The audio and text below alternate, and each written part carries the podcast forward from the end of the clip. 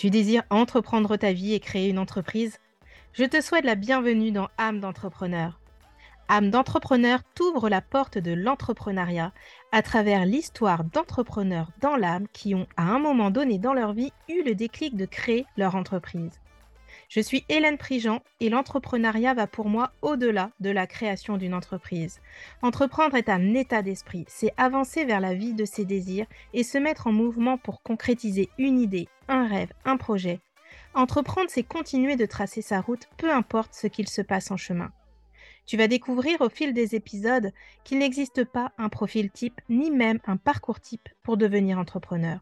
Chaque entreprise est unique.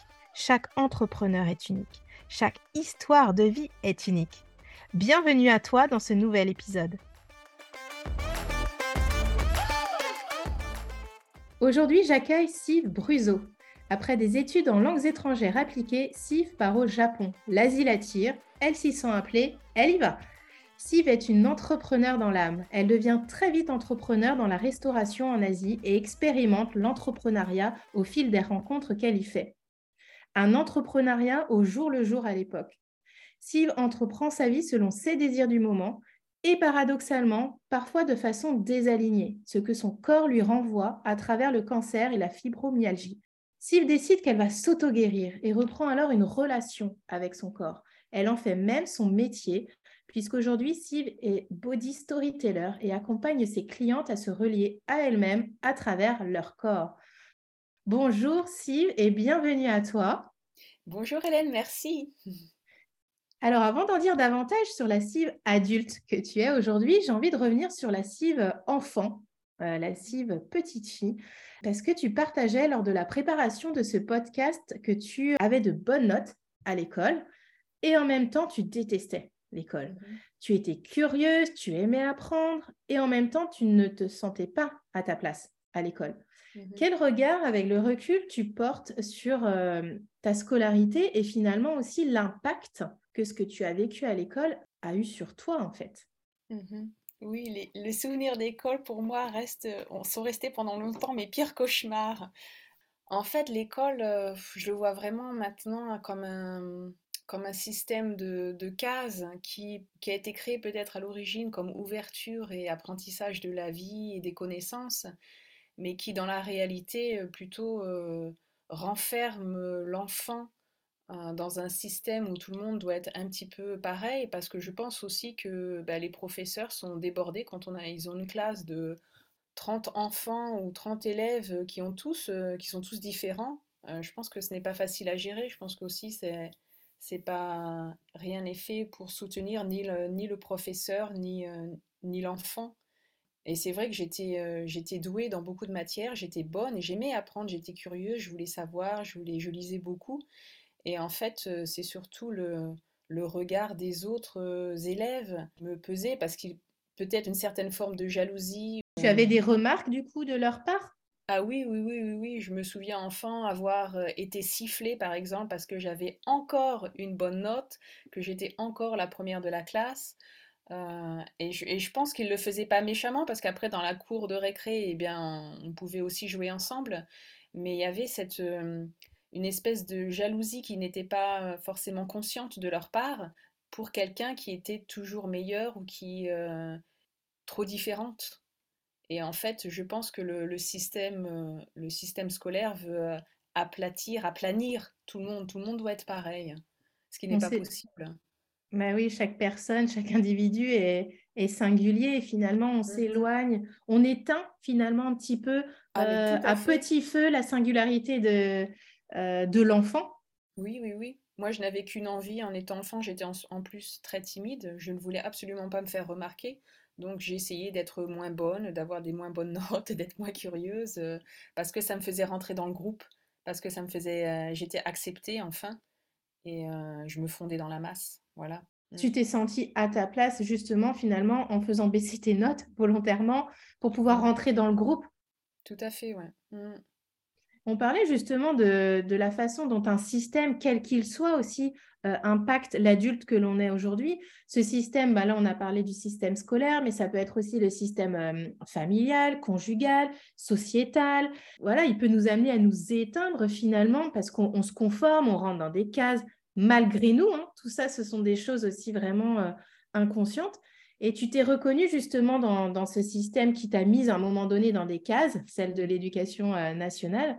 Et en même temps, à partir du lycée, tu exprimais comme si euh, une nouvelle page s'ouvrait à toi, une page blanche, et mm-hmm. tu pouvais l'écrire à ta manière.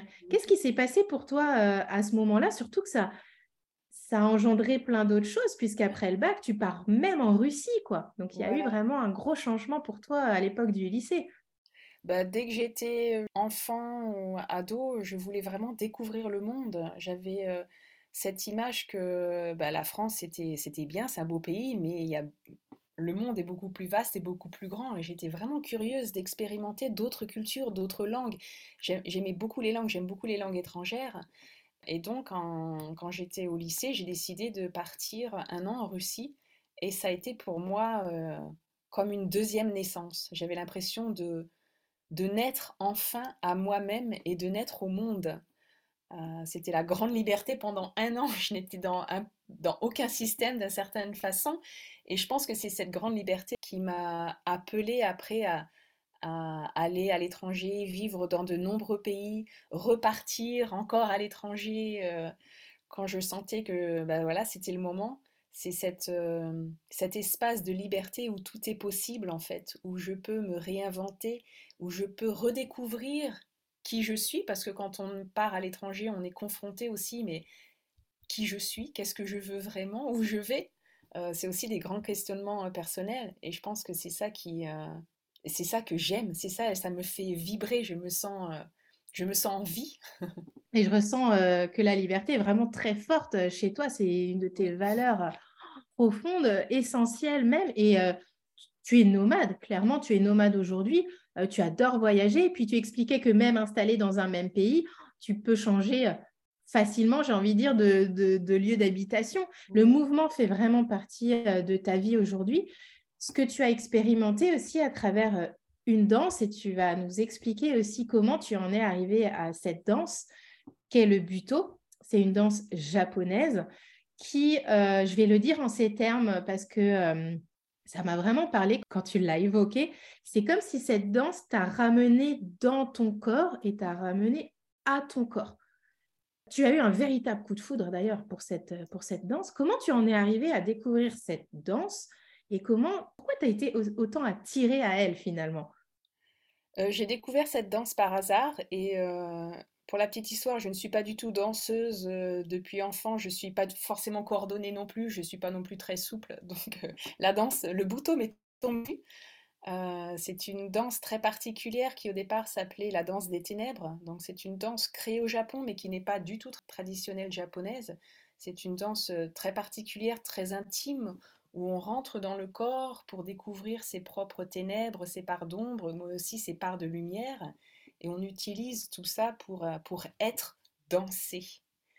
Et quand j'ai euh, quand j'ai eu l'occasion de commencer le bouton, ça oui, je vraiment là c'était le, le, cri de mon corps et de mon de mon être et de mon âme qui disait mais c'est ça, tu dois le faire.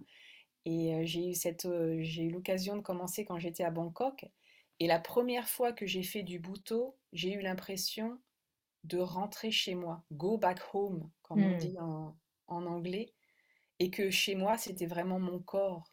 C'est une, sensation que je n'avais jamais connue par rapport à un lieu et par rapport à un pays. Comme tu l'évoquais, mon âme est vraiment nomade, j'ai besoin de bouger, d'être dans le mouvement. Donc je n'ai jamais eu cette sensation de racine, de j'appartiens à un pays. Et là, pour la première fois, j'avais cette sensation, bah, ça doit être ça, cette sensation d'être chez soi, de rentrer chez soi. Et mon chez moi, c'est mon corps. Et ce qui est fou, c'est que quand tu, euh, quand tu es arrivé euh, en Asie euh, au départ, j'expliquais que tu entreprenais ta vie vraiment un petit peu au jour le jour, c'était vraiment selon tes désirs. Mmh. Et en même temps, concrètement dans la matière, ça pouvait être totalement désaligné à celle que tu étais. et ton corps, justement, à un moment donné, t'a rappelé Eh oh, je suis là, quoi. Tu Il vas m'écouter? voilà, tu vas m'écouter et tu, en es arrivé à, ben, à développer, à créer, je sais pas quel est le terme que tu utilises, mais 2 maladies que sont le cancer et la fibromyalgie. Mmh mh. Quel lien tu peux faire justement entre les maladies et et le corps déjà aussi dans un premier temps? Heu, ben, personnellement, heu, Oui, je me suis dit: «Eh bien, hem, ce sont des maladies qui viennent de moi, ce ne sont pas des choses de l'extérieur. Donc c'est mon corps qui le développe, c'est moi qui le crée. Donc c'est à moi de trouver les réponses, c'est à moi de demander à mon corps: «Mais corps, qu'est-ce que tu veux me dire là? À travers ces maladies, c'est un message que tu m'envoies». Heu, j'ai refusé de t'écouter pendant de nombreuses années, heu, je t'ai pas forcément aimé non plus, mon très cher corps, pendant de nombreuses années. Maintenant, je t'écoute. Heu, donc le corps enfin oui, le corps est vraiment la porte pour moi, c'est la porte de de notre être la porte de notre, de notre âme. Et c'est, heu, à travers le corps que l'on sait si on est vraiment en alignement avec qui on est, avec notre, notre essence, avec nos désirs profonds. Et quand on personnellement, je pense que quand on développe des douleurs ou des maladies, c'est parce qu'on n'est plus en alignement. Et là vraiment, heu, clairement, je ne l'étais plus. Et je pense que depuis, hem depuis l'enfance, même si vraiment j'ai toujours écouté mon instinct, ma voix intérieure en partant à l'étranger, en décidant d'ouvrir des restaurants, euh, mais en même temps, dans la réalité, les faits faisaient que je, je sortais de cet alignement, que je n'écoutais plus forcément mon cœur, que je me laissais un petit peu marcher sur les pieds, euh, que je ne prenais pas toujours mes responsabilités, que je ne prenais pas aussi, que je n'acceptais pas cette incarnation que je ne voulais pas avoir ce corps que je rejetais, euh, que j'ai rejeté pendant des années. Donc là, mon corps, euh, il est arrivé à un moment, il m'a dit, bah maintenant, je vais t'envoyer un bon cancer et une fibromyalgie, tu vas m'écouter. et à quel moment, est arrivé le le buto? Tu étais, déjà malade ou tu as découvert le buto avant d'être malade? Euh, ça s'est fait un petit peu en même temps, en fait, surtout le cancer et le bouton, ça s'est fait en même temps. La fibromyalgie, c'est venu euh, euh, un petit peu après. Euh, mais euh, en fait, le bouton, oui, et, et la maladie, c'est venu en- un petit peu en même temps. Et j'ai décidé, je ne sais pas pourquoi, mais j'étais sûre. C'était presque, tu sais, le matin, je me lève et je me dis, ben voilà, je vais me guérir. Cette, euh, Cette pensée quand même hyper, c'est, oui, c'est une, une décision très puissante et je qui, sais euh, oui, et qui puissante. n'a intellectuellement, qui a qui fait part de raison, quoi. Mais c'est ça, c'est sortir en fait de, de l'intellect, vraiment sortir de l'intellect, se lancer dans une, euh, dans un espace où on, que l'on ne peut pas vraiment comprendre, l'espace de la douleur, pourquoi est-ce qu'on est malade, et puis plonger vraiment dans mon espace intérieur, dans mes mémoires, dans mon enfance, euh, même dans des choses dont je ne me souvenais pas dans mes, euh, dans tous mes conditioning, euh, dans la façon dont j'avais vécu ma vie jusqu'à présent. C'était vraiment replonger à l'intérieur de moi et puis voir en fait à quel moment je m'étais désalignée euh, et en fait surtout me, c'est vraiment me ressouvenir de qui je suis.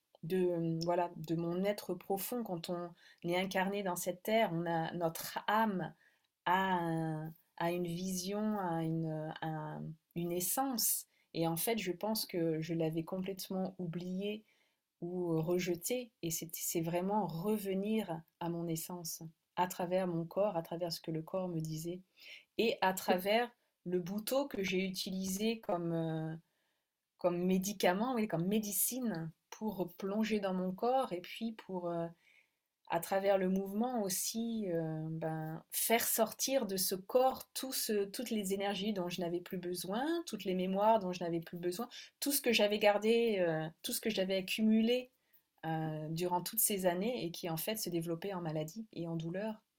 Et tu disais tout à l'heure que justement le le buto, permet, d'aller vraiment, dans ces ténèbres, et mais finalement, aller dans ces ténèbres, aller voilà de voir peut-être dans dans les lignées, dans des croyances, dans des choses pas confortable, tu as pu le faire d'une manière, j'ai envie de dire, douce aussi à travers le buto.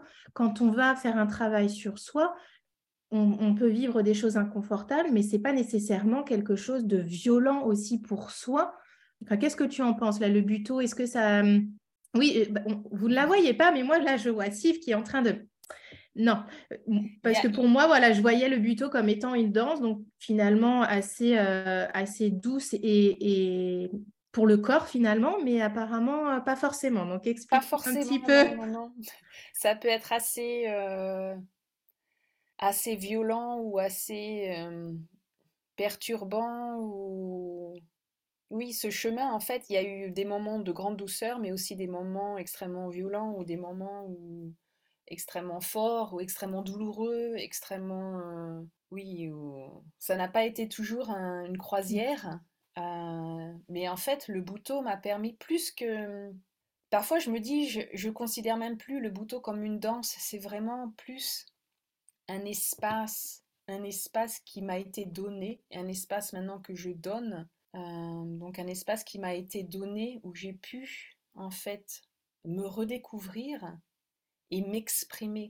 Parce que parfois, souvent, on se dit, bon, ben voilà, j'ai dans mon corps toutes ces mémoires, euh, toutes ces choses dont je ne, me veux plus, mais qu'est-ce que j'en fais maintenant? Et, Exactement. c'est une, étape encore euh, supplémentaire où il y a aussi cet espace où on peut exprimer ça. On peut les faire sortir, on peut les exprimer à travers la danse, à travers le mouvement. Et je pense que ça, ça a été nécessaire aussi. Ça m'a beaucoup aidé en fait de maintenant que je connais ce qui est à l'intérieur de mon corps, ben, ça, je, ne le garde pas vraiment. Je l'extériorise et j'ai eu cette chance d'avoir le bouton qui m'a permis ça.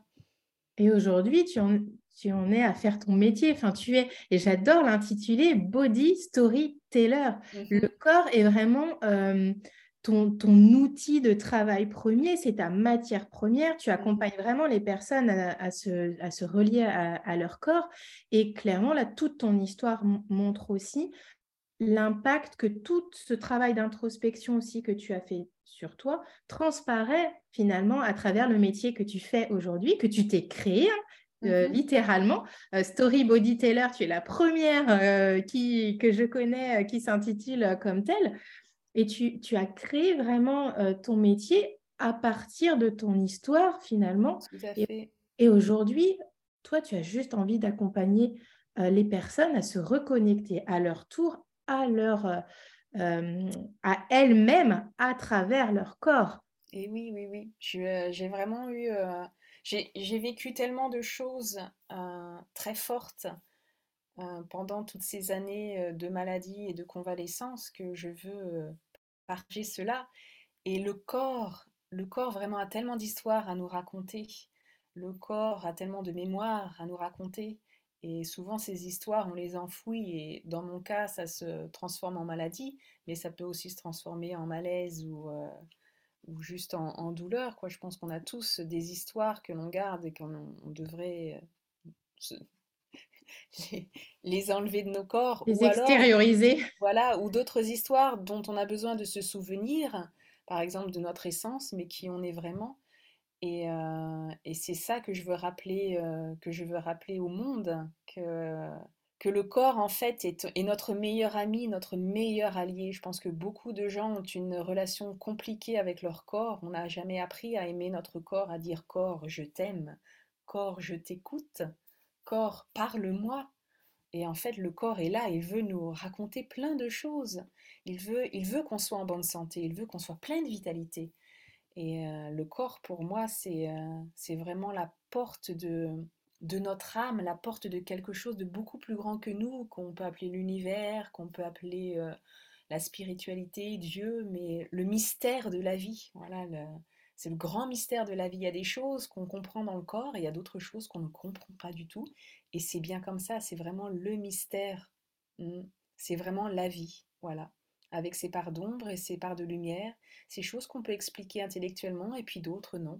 On les admire, on les ressent et puis euh, c'est bon.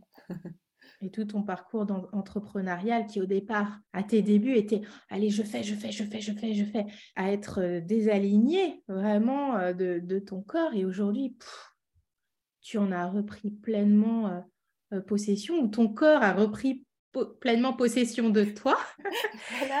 Mais en tout cas, voilà, euh, clairement, aujourd'hui, le corps est au cœur de tout ce que tu entreprends euh, dans ta vie. Quel est le message pour conclure que tu souhaiterais transmettre aux personnes qui nous écoutent Respectez, respectez qui vous êtes. Peut-être que vous n'êtes pas du tout entrepreneur et c'est bien aussi. Et si vous vous sentez appelé à être entrepreneur, jusqu'à monter une entreprise, eh ben allez-y, foncez sans vous occuper trop du résultat parce qu'en fait le chemin, c'est le chemin qui est tellement magnifique, on apprend tellement, tellement sur soi. Voilà, respectez-vous, qui que vous soyez, et puis créez votre vie. C'est, on, a, on est vraiment capable, on est les seuls à créer notre propre, notre propre vie, et c'est fantastique, c'est merveilleux. Donc, foncez. Waouh, merci infiniment, Steve, d'être venu partager ton histoire aujourd'hui dans cet épisode.